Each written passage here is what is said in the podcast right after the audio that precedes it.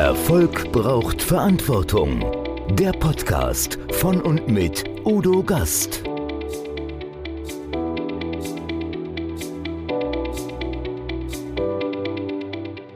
Podcast Folge 153. Carina Frei mit High Performance zur Alpha Woman. Als Körpersprache-Expertin hat Karina Frei bei Boris Becker und Christine Lamprecht zwischen den Zeilen gelesen und ihre Wirkung analysiert. Karina bezeichnet sich als Alpha-Woman und sagt, die einzige weibliche Problemzone ist unser Mindset. Sie ist davon überzeugt, dass jeder Mensch lernen kann, selbstbewusst und authentisch aufzutreten und mit einer überzeugenden Wirkungskompetenz noch erfolgreicher werden kann vorausgesetzt er übernimmt Verantwortung dafür. Welche drei grundlegenden Säulen es braucht, um mehr Wirkungskompetenz zu erlangen und in den High-Performance-Level zu steigen, erfahren wir in diesem Podcast. Erfolg braucht Verantwortung.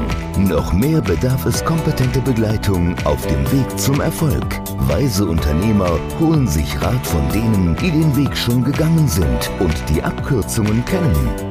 Die Kontaktadresse von Udo Gast finden Sie direkt in den Show Notes.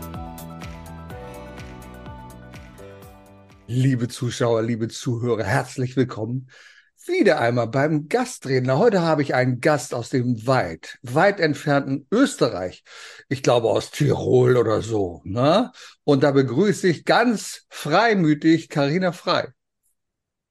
Hallo, lieber Udo. Ich freue mich sehr, dass ich heute bei dir sein darf. Ich bin immer so begeistert. Die freuen sich alle, wenn sie bei mir sind. Aber das ist ja, doch natürlich. Das ist toll. Klar, du bist, du bist ein großartiger Mensch. Es macht immer Spaß, sich mit dir zu unterhalten. Man bekommt da immer gute Laune dabei. Bin ich doch sehr froh, dass mein Tag heute so startet. Und ich suche mir immer nur die besten Gäste aus, ist klar. Danke. Ja, Karina, was gibt es über dich zu sagen? Du bist ja Expertin. Also bei mir sind eigentlich nur Experten im Gespräch. Expertin für Kommunikation, für Körpersprache, für Bühnenschauspiel, für Bühnenpräsenz und auch, und darauf kommen wir gleich zu sprechen, für Empowerment. Mhm. Aber das war nicht immer so. Du bist den ganz normalen Weg gegangen, hast gesagt, na ja, Hausfrau, Mutter ist ganz schön, aber irgendwann gab es in deinem Leben so eine Entscheidung, gesagt hat, na, das will ich nicht mehr. Ist das so? Und wie ging das dann los? Das gab es tatsächlich zweimal, diesen Moment. Ich bin, wie du schon richtig gesagt hast, in Tirol aufgewachsen, in äh, sehr ja, traditionellen gesellschaftlichen Strukturen. Und ähm, da ist es nicht selbstverständlich, dass Menschen ihren, sag jetzt mal, ihren Träumen und Wünschen hinterherjagen, sondern das Leben eines typischen Dorfmädchen, wie ich es war, ist quasi vorprogrammiert.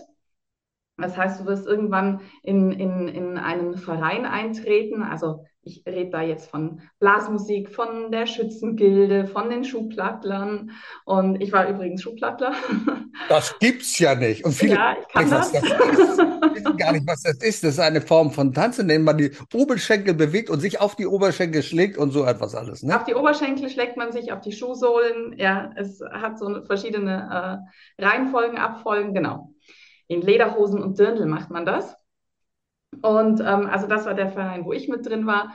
Irgendwann lernst du in diesem Verein dann auch deinen zukünftigen äh, Mann kennen. Man heiratet, bekommt, baut ein Haus und bekommt mindestens ein Kind. Das auch bitte in dieser Reihenfolge. Ja, wir wollen keine unehelichen Kinder hier in, im heiligen Land Tirol haben. und ähm, natürlich lernst du als Frau auch einen bodenständigen Beruf das habe ich auch gemacht. Äh, ich habe eine Ausbildung zur Kosmetikerin äh, gemacht nach dem Abi, weil Studieren war für Karina laut meinen Eltern nicht der richtige Weg. Und ähm, ich habe dann irgendwann festgestellt, so, nee, das ist eigentlich nicht dass ich, das, was ich machen möchte. Also wenn ich das jetzt weitermachen muss, die nächsten Jahrzehnte bis zur, bis zur Pension, bis zum Renteneintritt, dann gehe ich hier drauf, das geht nicht. Und habe dann äh, von heute auf morgen meinen Job gekündigt und aus einer Schnapslaune heraus tatsächlich, also es war Sektlaune heraus, äh, mich auf einer Schauspielschule angemeldet in Köln, weil meine Freundin gesagt hat, Karina, was möchtest du denn jetzt eigentlich machen? dann habe ich gesagt, ich weiß es nicht. Dann hat sie gesagt, wenn du dir irgendwas aussuchen könntest, egal wie verrückt es ist, was möchtest du tun? Und dann habe ich gesagt, ich möchte bei GZSZ mitspielen. Ah. Ich war da große Also, Fan. Für die, die es nicht wissen, gute Zeiten, schlechte Zeiten ist das die Da Abkürzung. kennt sich jemand aus. Ja, genau. ja, ja, ja, ja, ja. Und ähm, ja, wir waren uns dann einig, dass ich, dass ich dafür eine Schauspielausbildung brauche und ähm, habe dann Schauspielschule Köln eingegeben. Und bei der ersten, die da aufgeploppt ist, habe ich ziemlich betrunken tatsächlich angerufen und äh, einen Termin für die Aufnahmeprüfung ausgemacht. Und zwei Wochen später war ich dann in Köln und habe diese Aufnahmeprüfung bestanden. Und ja, bin dann genauso schnell weggezogen, also geflüchtet aus Ausgeruht. spießigen Umfeld hier und habe eine Schauspielausbildung gemacht, was äh, sich als eine der besten Entscheidungen meines Lebens tatsächlich herausgestellt hat. Ähm, das hat mich persönlich vor allen Dingen so viel weitergebracht. Also das war eine Persönlichkeitsentwicklung vom Feinsten. Und äh, ja, musste mich da auch meinen, meinen Ängsten stellen, unter anderem, dass ich nicht vor anderen Menschen sprechen möchte. Ach, Also ich hatte, du wolltest nicht vor anderen Menschen sprechen, wolltest Nein. aber Schauspielerin werden. Okay, es das ist ja, oder es ist so paradox, ne? Also wenn ich so an meine Schulzeit zurückdenke, wenn ich ähm, an die Tafel musste ein Referat halten, äh, das war der blanke Horror für mich. Also Schweißausbrüche, Blackouts, zittrige Knie, das ging gar nicht für mich. Ähm, wenn ich so spontan an die Tafel musste, um irgendeine Aufgabe zu lösen oder so, hat die, die Klasse äh, im Kollektiv schon die Luft angehalten, so, oh nein, Karina muss an die Tafel und haben sich alle schon vorbereitet, mir irgendwie einzusagen und weiterzuhelfen. Ähm, also ich war echt schlecht. Ich hatte in Mitarbeit auch immer eine 4, 5, also super schlecht, was mir mein Abischnitt auch ziemlich versaut hat. Alles, weil ich nicht vor anderen Menschen sprechen konnte. Und dann gehe ich auf eine Schauspielschule. Ich habe mir vor meinem ersten Auftritt äh, an dieser Schule auch tatsächlich, da war der Vorhang noch zu und du hast durch die, durch die Ritzen des Vorhangs so das, das Zuschauerlicht durchblitzen sehen und du hast das Gemurmel im Zuschauerraum gehört. Und ich stand da schon auf meiner Position im Dunkeln und meine Knie haben so fest gegeneinander geschlagen vor lauter Angst, dass ich danach blaue Flecken hatte. Und ich habe nur gesagt, boah, Carina, was zur Hölle machst du hier eigentlich? Was war das denn für eine scheiß Idee, auf eine Schauspielschule zu gehen? Aber ich habe das überwunden und ähm, habe dann für mich beschlossen, ich arbeite genau daran. Und irgendwann hat es angefangen, Spaß zu machen, vor und mit anderen zu sprechen. Und habe während der Schauspielausbildung dann schon äh, mich dazu entschlossen, in, in diese Richtung Coaching, Training zu gehen und habe da aber vorwiegend mit Kindern und Jugendlichen gearbeitet, die eben genau diese Schulprobleme hatten. Also da fing das schon an. Genau, jetzt lass uns schon mal das erste festhalten, die erste Erkenntnis für unsere Zuhörer, Zuschauer. Ähm, auch wenn es etwas gibt, was du absolut nicht kannst, nicht willst, du kannst es lernen. Denn heute stehst du vor Hunderten bis Tausenden Leuten als sogenannte Keynote-Speakerin ganz alleine auf der Bühne und ich bin sicher, die blauen Flecken an deinen Knien, die gibt es nicht mehr, weil du die einfach nicht mehr hast. Man kann etwas bewirken, wenn man einfach nur entschlossen ist, das zu tun. Ja, und dann bist du, du warst ja auch bei Cobra 11, Alarm für Cobra 11, hast du ja, glaube ich, auch mitgespielt. Woher weißt du das denn? Ja, es gibt so ganze Sachen, also nichts bleibt mir verborgen. Und es gibt noch einige andere Sachen, die du mit. Was waren denn so die Highlights, sagen wir mal, in deiner Schauspielkarriere, wo du gesagt hast, oh, das hat Spaß gemacht, das war toll, das würde ich vielleicht noch mal gerne wieder machen? Gibt's da was? Also mein, mein, also von der äh, Schauspieler haben ja verschiedene Tätigkeitsbereiche. Also diesen Theaterbereich, wo du klassisch auf der Bühne stehst und Theaterstücke spielst, was mir sehr großen Spaß gemacht hat. Dann natürlich diese ganzen Fernseh- und Filmgeschichten, ähm, also Serien, Filme etc. Und äh, dann gibt es noch einen, einen dritten Bereich, der der Imagefilme und Werbefilme. Und da, also das war sicher der der größte Job eigentlich, den ich bekommen habe.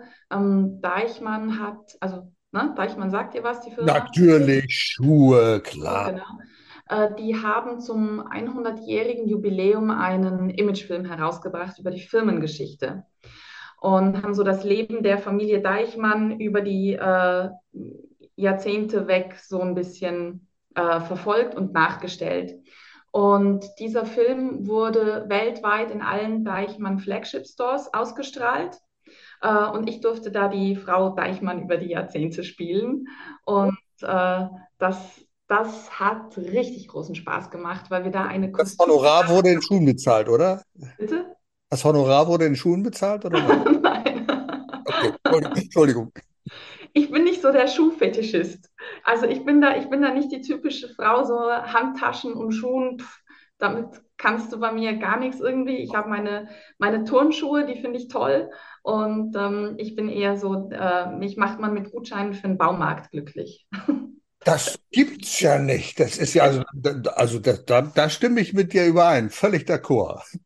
Baumarkt ist eines meiner Lieblingsgeschäfte. Ja, ich liebe das. Baumarkt ist toll.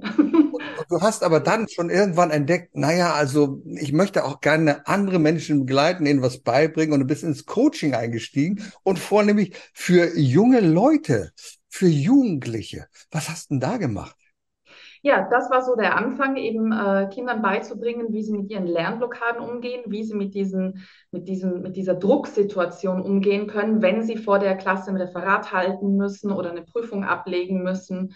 Ähm, eben aus dem Hintergrund heraus, weil ich wusste, wie das ist und ähm, weil ich natürlich jetzt durch die, durch die Schauspielausbildung Tools an der Hand hatte, die gerade bei Kindern und Jugendlichen unfassbar gut äh, gezogen haben und ähm, ja, ich dementsprechend sehr schnelle Erfolge bei ihnen erzielen konnte. Und so hat das eigentlich das Ganze angefangen. Und dann kam noch Firmencoaching dazu und das war auch sehr lustig, denn äh, ich habe mit einer, also ich war bei einer Firma dann als Trainerin äh, gebucht für, für Firmencoachings da fing der Bereich Kommunikation schon an. Da hatte ich nämlich ähm, Trainings für Mitarbeiter, wie sie im Kundengespräch sich verbessern. Und zusätzlich kamen dann Führungskräfte, die bei mir Hochdeutsch gelernt haben die Hochdeutsch gelernt hast. Das kannst du auch ausgezeichnet. Als Österreicherin ist das schon bemerkenswert, dein Hochdeutsch. Ja, vielen, vielen Dank. Also es hat sich jetzt in den letzten Jahren, hat sich wieder so, so, so eine leichte Färbung eingeschlichen. Aber ich hatte tatsächlich eine Zeit, da hast du, da hast du nicht, da war es lupenreines Hochdeutsch. Und das war immer so schön, weil es bei den Firmen dann immer hieß, jetzt kommt die Tirolerin, die uns Deutschen Hochdeutsch beibringt.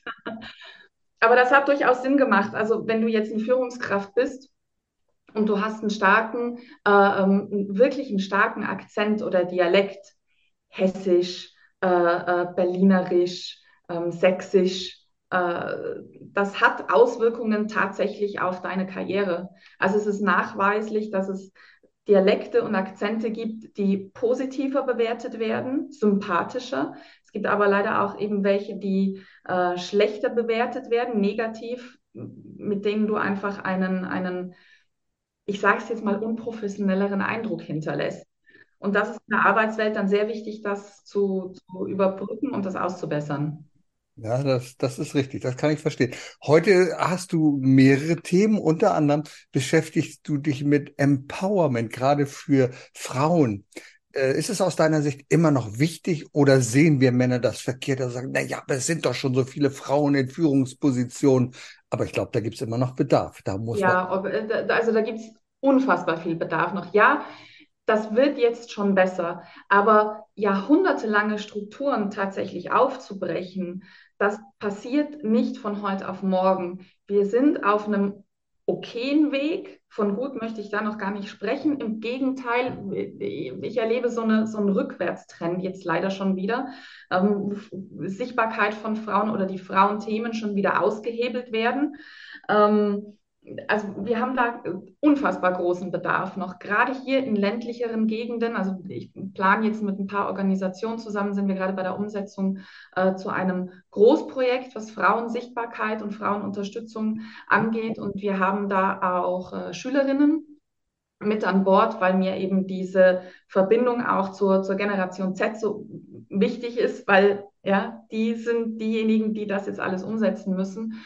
Und äh, wenn ich da höre, was die tatsächlich auch immer noch mitmachen an Sexismus, an äh, diesen typischen Gender-Stereotypen, ähm, an diesem Schubladendenken, das ist katastrophal. Das ist katastrophal.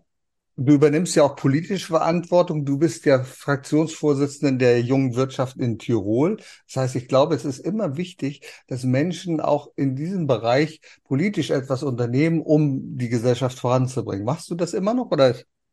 Nee, das, das ist ein bisschen falsch. Die junge Wirtschaft hat, ist kein, ist kein, äh, hat nichts mit Politik zu tun, sondern Wirtschaft. Ein reiner Wirtschaftsverband, okay. Genau, also die, bei uns gibt es ja die Wirtschaftskammer, das ist das Pendant zu eurer IHK. Und die Wirtschaftskammer hat eine Untergruppe für Jungunternehmer und Neugründer, das ist die junge Wirtschaft. Und da bin ich Funktionärin dieser jungen Wirtschaft, also dieser, dieser Gruppierung hier. Das ist immer äh, regionale Chapter quasi. Und wir kümmern uns ähm, mit Veranstaltungen, mit Informationen, äh, mit Meetings, mit Netzwerkveranstaltungen darum, dass wir die Jungunternehmer und Neugründer einfach besser untereinander vernetzen und quasi in diese ähm, Wirtschaftswelt oder in, in, in ihr neues ja, Leben als Selbstständige quasi begleiten. Gerade in der Wirtschaft ist es sehr wichtig, immer Höchstleistung zu bringen oder wir glauben, dass wir Höchstleistung bringen müssen. High Performance, High Performance ist eins deiner Themen und das beruht auf drei verschiedenen Säulen. Erzähl uns mal was zu diesem Thema High Performance. Was können wir davon lernen? Was können wir davon anwenden? Also unter High Performance ich, verstehe ich persönlich nicht dieses weiter, schneller, höher, immer noch mehr, immer noch mehr, sondern dass du mit deinen Voraussetzungen die bestmöglichste Leistung schaffen kannst, ohne dass du dich selber dabei kaputt machst. Also ohne in dieses Burnout zum Beispiel abzudriften. Und für mich besteht High Performance oder Performance generell aus drei Säulen, die essentiell sind. Das ist Mindset, Präsenz und Empowerment. Ähm, vielleicht lass mich es kurz verdeutlichen. Sehr gerne. Dein, dein Mindset kann super nach vorne gerichtet sein, äh, Growth Mindset vom Feinsten, alles ist gut, du weißt, wo du hin möchtest, du kannst es umsetzen, du bist resilient, alles gut. Deine Empowerment-Säule auch super, du kannst alles umsetzen, kannst alles machen, hast die nötige Kraft dazu, aber die Präsenzsäule mangelt bei dir. Das heißt, du kannst dich nicht ordentlich verkaufen, du kannst dich nicht präsentieren, du kannst nicht mit anderen Menschen sprechen. Ähm, das wäre jetzt zum Beispiel in einer Phase, wo du ähm, äh, in, in, der Finanzierungsphase zum Beispiel, wenn du Geldgeber brauchst und kannst denen gar nicht ordentlich pitchen, weil du den Faden verlierst, du stammelst, du kannst dich nicht, du siehst schlunzig aus, also weißt gar nicht, wie du dich auch optisch präsentieren sollst. Das ist alles kein rundes Gesamtbild, dein ganzer Auftritt ist furchtbar. Dann bringen dir die anderen zwei Säulen gar nichts, dann wird deine, deine Performance einfach an dieser Säule Präsenz scheitern. Und das kannst du mit jeder einzelnen Säule durchspielen. Also wir brauchen wirklich diese, diese drei Säulen, wenn wir wirklich ordentliche Performance über einen langen Zeitraum konstant bringen möchten. Und da gibt es wahrscheinlich den ein oder anderen im Bereich der Führungskraft, die du auch äh, supportest und unterstützt dabei. Genau. Du machst auch noch viele andere Dinge. Also du bist ja auch Körpersprache-Expertin und äh, es gibt sogar ein Thema, das weiß man gar nicht von dir. Du solltest sogar die, ähm, die britische Krönungszeremonie dokumentieren bzw. kommentieren. Dazu ist es aber leider, leider nicht gekommen. Aber erzähl uns mal was darüber. Das finde ich ganz spannend. Ja, also da kommen wir wieder zu dieser klassischen Schauspielausbildung. Bei Schauspielern ist natürlich Kommunikation, Körpersprache wahnsinnig wichtig. Körpersprache ist ein wichtiger ähm, Teil, wenn du dich zum Beispiel in der Rollenarbeit auf eine neue Rolle vorbereitest, denn jede Rolle hat eine eigene Körperlichkeit. Das heißt, du musst immer gucken, wie verhält sich diese, diese Rolle, wie, wie geht sie, wie steht sie, wie spricht sie, was für eine Mimik, was für eine Gestik hat sie. Also von daher habe ich eine, eine sehr breite, tiefe, fundierte Ausbildung, was jetzt Körpersprache angeht, Körperbewusstsein, Kommunikation im Allgemeinen. Und ähm, in, in diesem Tätigkeitsfeld wurde ich dann auch äh, unter anderem eben von Sat1 gebucht, um äh, ja, Politiker, TV-Sternchen analysieren zu dürfen, wie zum Beispiel Boris Becker. Äh, nach seinem Knastaufenthalt hat er ja ein exklusives Interview gegeben und da durfte ich äh, die Körpersprache analysieren, zum Beispiel. Ähm, oder auch bei der Beerdigung der Queen, das, war der erste Teil dieser, dieser Royal-Geschichte, durfte ich ähm, den ganzen Tag live von dieser Beerdigung äh, ja quasi im Studio in Berlin berichten. Und der, der zweite Teil wäre dann quasi diese Krönung live in London gewesen. Und das hat dann leider nicht geklappt. Aber auch das ist okay, denn auch wieder von meiner Schauspielzeit weiß ich, dass im Fernsehgeschäft, äh, das ist ein sehr schnelllebiges und äh, wo immer sehr spontan entschieden wird und auch ja große Wechsel äh, in relativ kurzer Zeit stattfinden können. Und ähm, das hat, war natürlich sehr traurig für mich, äh, hat mich ähm, ja kann man ruhig so sagen. Das hat mich ein bisschen enttäuscht, weil natürlich wäre das ein großes Ding gewesen, äh, live aus London zu berichten. Das hätte mir großen Spaß gemacht. Ich bin ja auch ein kleiner Royal-Fan. Und ähm, ja, aber so ist es halt nun mal und es kommen andere schöne, spannende Projekte und äh, es geht sowieso immer weiter. Ich glaube, das ist wichtig, das zu erkennen, dass man im Wettbewerb immer steht, gerade im Fernsehen im Wettbewerb mit Quoten steht. Und äh, du hast ja den Slot sozusagen verloren an Joko und Klaas. Ja. Und jeder sagt, ja, okay, naja, die kennen wir. Ich habe da mal reingeschaut, was die gemacht haben. Das war natürlich lustig. Das ist so ein, so ein, ja, so ein unverbindliches Gespräch mit äh, pointiert und macht einfach Spaß. Und da wird man das, der ein oder andere im Fernsehen Verantwortliche gesagt haben, naja, dann machen wir die beiden. Also da haben wir dann schon die Einsteigsquoten sicher. Ne? Wenn es möglicherweise bei dir auch auf einem ganz anderen Niveau gewesen wäre. Aber da sagt man, na ja, okay, wir machen das. Ähm, du bist, da komme ich gleich noch zu sprechen drauf, aber du hast ja auch schon mal gerade was für Unternehmen angeht. Du hast es gewagt, eine Bibel zu schreiben. eine Bibel zu schreiben, hallo? Also ja. das in 2000 Jahren kenne ich nur eine, aber du hast eine geschrieben, das ist die Gründerbibel, 448 Seiten. Hallo, wie kam es denn dazu? Ja, ja, Udo, Großdenken, ne? Großinger, du hast schon recht. Wir kleckern hier nicht, wir klotzen und natürlich schreibt man dann nicht einen kleinen popeligen Ratgeber. Ja, kein 40 Seiten Ratgeber, sondern es ist eine ganze Bibel geworden. Ich verstehe das Niveau. Nee, also das war, das war, auch, das war auch eine lustige Geschichte. Und, ähm, und zwar, äh, ja, 2020, Corona, hat ja Tirol besonders hart getroffen. Wir waren ja ähm, wie kein anderes Bundesland äh, so oft im Lockdown und äh, hatten unglaublich strenge Maßnahmen. Wir waren da ja äh, der weltweite Sündenbock, hatte ich so das Also noch schlimmer als in China? Ja, ja, natürlich, weil hier bei uns ist ja Après-Ski-mäßig, ist ja, ist ja das, äh, hieß es ja, ist das bei uns, äh, naja, schwamm drüber. Ähm, auf jeden Fall, wir saßen da im Lockdown und ähm, da muss man dazu sagen, ich hatte 2019 im November frisch gegründet, eine äh, Videoproduktionsfirma, äh, die eigentlich super angelaufen wäre und wir hatten innerhalb von kürzester Zeit eigentlich unsere Auftragsbücher voll für 2020. Dann kam eben dieser erste Lockdown und äh, ja, mein Telefon war so zwei Tage, stand da nicht mehr still und alle Aufträge, die wir bereits eingetütet hatten für die nächsten zwei Jahre, wurden abgesagt oder auf unbestimmte Zeit verschoben. Und dann stehst du da und denkst dir, fuck, was machst du jetzt? Und ähm, meine, da brauchst du jetzt wieder diese, diese drei Säulen, ja, im, im Speziellen die Mindset-Säule, äh, wo eben so Themen wie Resilienz und Stressmanagement mit drin sind. Und diese Säule ist sehr stark ausgebaut. Ich bin ein sehr resilienter Mensch und ähm, konnte mit dieser neuen Situation so, also ich habe auch zwei, drei Tage gedauert, ne, bis mir das alles bewusst wurde, was da gerade passiert. Und habe dann aber recht schnell umgestellt, und zwar alles auf, auf Online-Schulungen. Das hatte ich vorher nicht. Und ähm, ich habe aber durch diese Verbindung zur jungen Wirtschaft waren wir natürlich im engen Austausch mit anderen jungen Unternehmern und Gründern und Selbstständigen und habe gemerkt, so einfach wie mir das gerade fällt, fällt es den anderen nicht. Also da haben ganz viele ein massives Problem damit, damit klarzukommen. Die wissen nicht, was sie tun müssen. Äh, die fallen wirklich in so eine depressive Phase rein.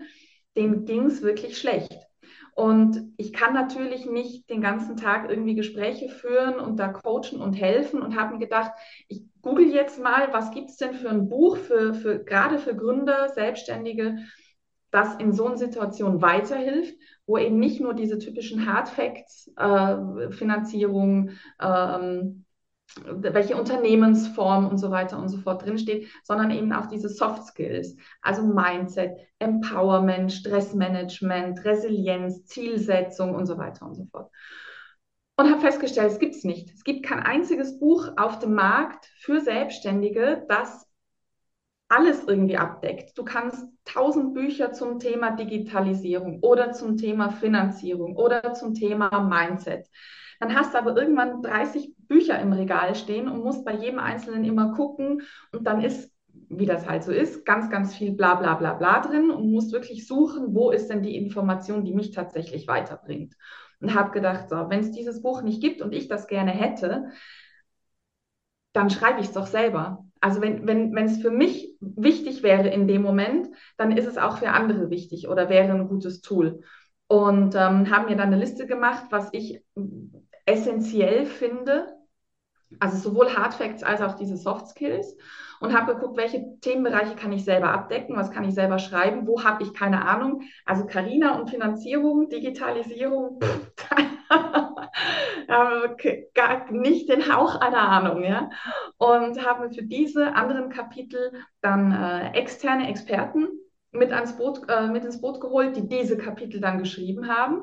So, wir haben das gemacht. Parallel habe ich einen Verlag für uns gefunden. Ähm, der Goldeck Verlag ist da direkt auf den Zug mit aufgesprungen und hat gesagt, das ist eine super Idee, das machen wir.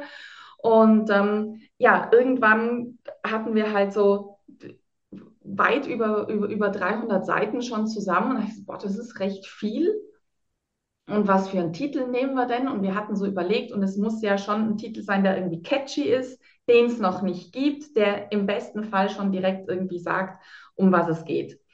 Und ähm, wir haben da so hin und her überlegt und dann habe ich gesagt, so fett wie das Ding ist, kannst du es eigentlich auch Bibel nennen. Als Spaß, ne? sagte ich das. Und der Goldeck-Chef so im Zoom-Gespräch so, hm, Gründerbibel, das ist gar keine doofe Idee. Warte mal und, und googelt in, in, seinem, in seinem Verzeichnis, ob es das denn schon gibt, weil er davon ausging, das gibt es schon. Aber nein, Gründerbibel gab es noch nicht und zack, hatte sich der Titel direkt gekrallt. Ich hätte ja als Cover vorgeschlagen, mich als Maria verkleidet mit so einem Heiligenschein, das hätte ich schön gefunden, aber das war ihm dann doch ein bisschen zu spacey. Ja, aber vielleicht gibt es ja äh, eine Fortsetzung, das Neue Testament der Gründer, und dann könnte das ja vielleicht noch da drin stehen. Aber das finde ich, das finde ich das fantastisch. Und deswegen äh, bist du einer meiner Gäste, äh, weil du genau das machst, Verantwortung übernehmen. Ja, wenn es das noch nicht gibt, dann muss ich es halt machen. Und das finde ich so faszinierend, einfach getrieben davon, ja, einer muss es ja tun, ja, dann mache ich es halt. Und es gibt natürlich viele Kritiker, die sagen, wie kann einer eine Bibel schreiben, dieses und jenes. Ja, aber das ist doch völlig egal. Du hast es einfach gemacht. Aus der, äh, nicht nur aus der Laune heraus, sondern aus der Intention, Menschen zu helfen. Und das finde ich so faszinierend. Und genau darum geht es, Verantwortung zu übernehmen und zu helfen. Du bist ja manchmal auch auf internationalen Bühnen sozusagen tätig. Also es gibt etwas, das fasziniert mich sehr. Ähm, das ist ein TED Talk. Viele werden gar nicht wissen, was das ist. Das ist so, so englischsprachige Vorträge, wo ganz bekannte Leute durchaus sind und dafür kann man sich bewerben. Und du hast so einen TED Talk gemacht. Erzähl mal so ein bisschen darüber. Was ist das? Wie kommt man dazu? Mhm. Also, als ich angefangen habe, mich in diese Richtung Speaker zu bewegen und mich da so ein bisschen zu erkundigen, was ist das eigentlich genau, wie läuft das ab, bin ich sehr, sehr schnell auf diese eben TED Talks gestoßen. Das sind äh, Impulsvorträge, die maximal, ähm, ich glaube, 17 Minuten oder maximal 20 Minuten dauern dürfen.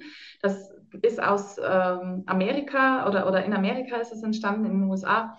Und äh, Brinny Brown zum Beispiel ist da äh, eine der, der, ich möchte schon sagen, bekanntesten TED-Talkerinnen. Und ich habe ihren Talk gesehen und dachte, wow, das ist toll, das möchte ich auch. Und so ein TED-Talk war für mich ähm, ja wie so ein Ritterschlag, sage ich jetzt mal. So, mir war klar, ich habe so zwei Ziele, die ich als, als Speaker oder drei Ziele, die ich als, als Speaker erreichen möchte. Erstens, ich möchte eine Agentur bekommen, eine Speaker-Agentur. Ähm, als Schauspielerin habe ich es nie geschafft, in, in fast äh, 15 Jahren Beruf eine Agentur zu bekommen. Also wollte ich als Speaker unbedingt eine Agentur. Das zweite war, ich möchte vom Speaking leben können, ausschließlich vom Speaking. Und das dritte war, ich möchte einen TED-Talk haben. Und ich habe mich dann bei einigen von diesen äh, TEDx-Bühnen beworben. Also TED Talks sind nur, das ist ein bestimmtes Ding in den USA, ähm, in Texas, glaube ich, wenn ich mich jetzt nicht, nicht täusche. Und dann gibt es TEDx-Bühnen. Das ist wie so eine Art Franchise, kannst du dir vorstellen. Alles external, das X external. Genau. Und da gibt es eben verschiedene, auch in Deutschland und in Österreich. Und ich habe mich bei ein paar TEDx-Bühnen beworben. Also du wirst, wenn du sehr bekannt bist, kann es durchaus sein, dass du zu einem TED-Talk eingeladen wirst, zu einem TEDx-Talk. Da wirst du dann angeschrieben und bist angefragt, ob du nicht einen Vortrag da halten möchtest. Wenn du nicht so bekannt bist, und das bin ich nicht, ähm, musst du dich ganz klassisch bewerben. Und das ist durchaus, ja, schwierig, sage ich jetzt mal. Ich weiß von, von anderen befreundeten Speakern, die jahrelang schon versucht haben, einen, einen Platz auf einer TEDx-Bühne zu bekommen und wo es eben noch nicht geklappt hat. Und ich hatte dann das Glück, dass ich, ich glaube, das war einfach so ein bisschen das zeitliche Dings, dass ich da genau in so eine Bewerbungsphase reingerutscht bin. Und ähm, ja, du kannst dich da bewerben mit deinem Thema, was du gerne auf die Bühne bringen möchtest. Und du wirst da sehr stark durchleuchtet. Also du selber für was du stehst, deine Werte und schlussendlich dann auch dein Talk, den du vor, vorher ausarbeiten musst, also zumindest eine grobe Struktur haben musst. Das musst du dann denen zuschicken, dann wird das durchleuchtet oder Änderungen vorgeschlagen. Und der fertige Talk wird durchleuchtet dann auch wieder mehrere Schleifen, ähm, weil TEDx-Talks auf einem bestimmten ähm, ja, Muster, sage ich jetzt mal, basieren. Und irgendwann kriegst du dann das Go und dann heißt es, ja, der Talk ist gut, den nehmen wir und dann darfst du auf diese Bühne. Und das war eine echt coole Erfahrung, Udo. Das hat echt Spaß gemacht. Das ja. glaube ich, aber ich kann mir vorstellen, ich weiß es von ähm, sehr bekannten Kollegen, die gesagt, die mir gesagt haben, das ist nochmal eine ganz andere Nummer. Da war auch ich aufgeregt. Das kann ich mir vorstellen, weil es ja in Englisch und natürlich, ich bin, du sprichst ja gut Englisch, aber gut Englisch sprechen und sich äh, in Englisch wohlzufühlen auf der Bühne, das sind noch zwei unterschiedliche Dinge. Also das ist noch eine relativ große Hürde und dann auch noch eine Botschaft rüberzubringen, wo die Menschen sagen, wow, das ist eine ganz hohe Schule. Also Hut ab muss ich sagen. Danke, danke schön. Ja. ja, dieses Englisch, das war tatsächlich auch eine Herausforderung für mich. Also so, ich habe da in der Vorbereitung gemerkt, nee, so, so gut bin ich nicht. Und ähm, habe dann eine Speaker-Kollegin angerufen, die Whitney Breer, die kennst du wahrscheinlich auch. Und Native American Speaker. Und natürlich hat, äh, äh hat die ein ganz anderes Sprachbewusstsein und der habe ich zuerst einen Text geschickt ähm, wir sind den durchgegangen, äh, hat sie den grammatikalisch einfach noch, noch ein bisschen verbessert oder so einen letzten Schliff gegeben und hat mit mir dann auch Aussprache tatsächlich geübt. Ich habe gesagt, ich, ich habe so ein bisschen Sorge, dass ich wie Arnold Schwarzenegger klinge. Aber das ist ja nicht, ist ja nicht so schlimm. Das ist ja ein berühmter Mann und der hat es ja geschafft, immerhin zum Gouverneur. Also warum denn nicht? Ja, natürlich. Aber ich, ne, Kommunikationsexpertin, äh, so diese Dialekttrainings, die ich ja im, hatte ja auch meinen Anspruch, den Tiroler Dialekt im Hochdeutschen wegzukriegen. Also wollte ich auch möglichst akzentfrei im Englischen sein. Hat nicht ganz geklippt, aber ich bin sehr zufrieden. Ja, also ich habe es gehört, ich fand es großartig, sehr schön. Ja, ja, man könnte noch stundenlang weiter, aber vielleicht mal so als Resümee, was du unseren Zuhörern und Zuschauern mitgeben kannst, gerade in Bezug auf Empowerment. Viele sagen ja, ja, ich würde gerne auch ein bisschen mehr High Performance etwas tun. Was sind so die wichtigsten Tipps für die, die starten wollen? Was kann man tun und wo sollte es beginnen? Na, es beginnt ganz klassisch immer bei dir selbst und zwar immer mit Kommunikation. Ähm, alles, was du in deinem Umfeld siehst, was du hörst, was du wahrnimmst, das ist ja alles Kommunikation. Und das alles formt deine Glaubenssätze. Also diese typischen Glaubenssätze, die du hast, diese, diese täglichen Gedanken, hast du ja irgendwann, äh, die hat man dir ja beigebracht. Die haben dir entweder deine Eltern beigebracht, die Gesellschaft, Lehrer, Mitschüler, Freunde. Und ähm, diese Kommunikation, die du täglich mit dir in deinem Kopf führst, die ist essentiell dafür, ob du, ob du High Performance erreichen kannst, ob du das nötige Empowerment entwickeln kannst, wie dein Mindset aufgestellt ist. Also wenn deine Glaubenssätze dir die ganze Zeit sagen, das schaffst du sowieso nicht, das kannst du nicht, da bist du zu schlecht für, dann kannst du es nicht umsetzen. Das heißt, es fängt immer bei dir an und bei deinen Glaubenssätzen. Ich kann nur allen raten, setzt euch mit euren Gedanken auseinander, werdet euch wirklich bewusst, was ihr da tatsächlich täglich zu euch in eurem Kopf sagt.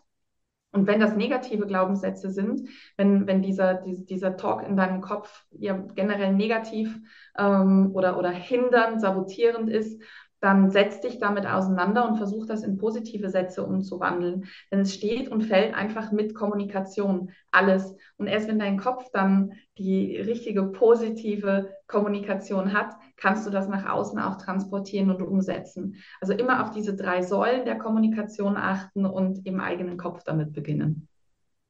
Liebe Karina, wertvolle Tipps. Es hat mir sehr viel Spaß gemacht, dir zuzuhören. Und da war so viel für uns dabei. Ganz herzlichen Dank dafür, dass du in diesem Talk dabei warst. Ich danke dir, Udo. Erfolg braucht Verantwortung. Der Podcast von und mit Udo Gast. Sie brauchen einen echten Mutmacher und erfahrenen Business Coach, der mithilft, Ihr Unternehmen sicher und wirksam nach vorne zu bringen? Und das auch in Krisenzeiten? Dann schreiben Sie jetzt an Udo Gast. Aktuell gibt es noch einen freien Platz. Die Kontaktdaten finden Sie in den Show Notes.